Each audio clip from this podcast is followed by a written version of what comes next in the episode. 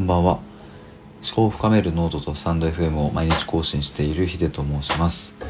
えー今日はですね自分を愛するということという放送の6回目になります。今まで、えー第1回から5回目までの放送では、えー心とか、えー頭の思考とか、えー自分の体みたいなところについて自分の僕の認識をお話ししてきました。なのでぜひそちらも聞いていただきたいんですけども、えー、と今回はですねそういったところからはちょっと離れて、えーそもそも、えー自分って何を見て心が動くのかっていうところを、えー考えるの大事だよねっていう話をしていきたいと思います。というのもですねその自分を愛するということという、まあ、大きなテーマで僕は毎回話していますが、まあ、自分を愛するためには、まあ、やっぱりそもそも自分ってどういうところに感動したりとか心が動くのかなっていうのを、まあ、自分が理解する必要があるんじゃないかっていうのが僕の考えです。で、まあ、こういうのを最近思うようになったんですけど、まあ、きっかけというか、まあ、徐々に思い始めていたのはやっぱりこう現代をこう生きていると、まあ、スマホは中心にあるしやっぱりこう仕事をしたりとか、まあ、家族のことだったりとかうんみんな、まあ、SNS だったりとか、まあ、すごくそういった世界にこう時間を使っているなという印象があります。なのであもちろん僕も電車に乗ったりとか移動中はスマホを見てしまっていますがふと客観的にその状況を見ると,、うん、となんかもうちょっと余白の時間とかがあるといいんじゃないかなとかってちょっと思ったりするんですね。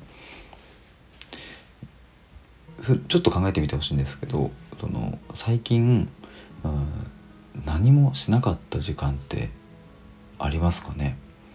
本当に何もしないでただぼーっとするとかあそういう時間ってありましたかね？まあおそらくですけど、まあ、すぐには思い出せなかったりとかそもそもそんな時間なんてないっていう人がほとんどなんじゃないかなというふうに思います。僕自身もやっぱりこう何か暇だと何かをこうしてなきゃいけないのかなとかって多分思っちゃったりとかまあ例えば一日休みの時って、何もしないで終えちゃうとああなんかちょっともったいなかったなと思っちゃったりとか、うん、まあそういう感じでなんとか時間を埋めよう埋めようみたいな風に、えしちゃってるなと思うんですけどもまあそもそも人間って時間を埋めることに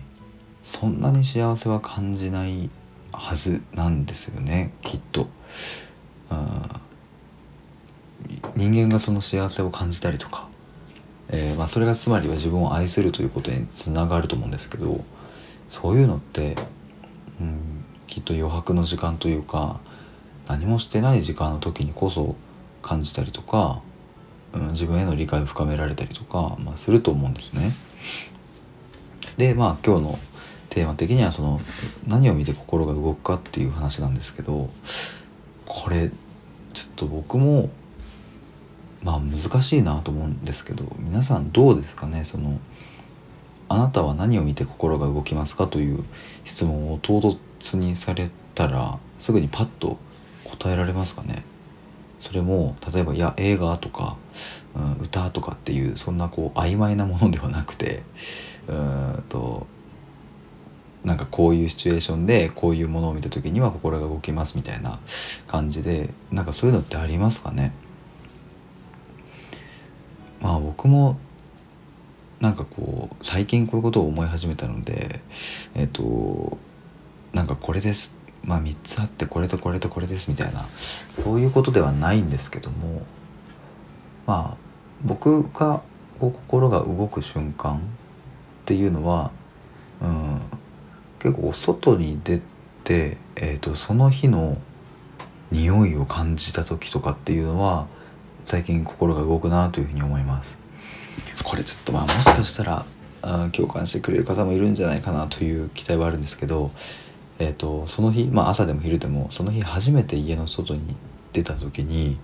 こうふわっと香ってくる例えばまあ今日は雨だったので雨の香りとか、えー、快晴な時にはこう太陽の香りとか、うん、夏の時には夏特有の香りがありで冬には冬の香りがあってで例えば春になると,、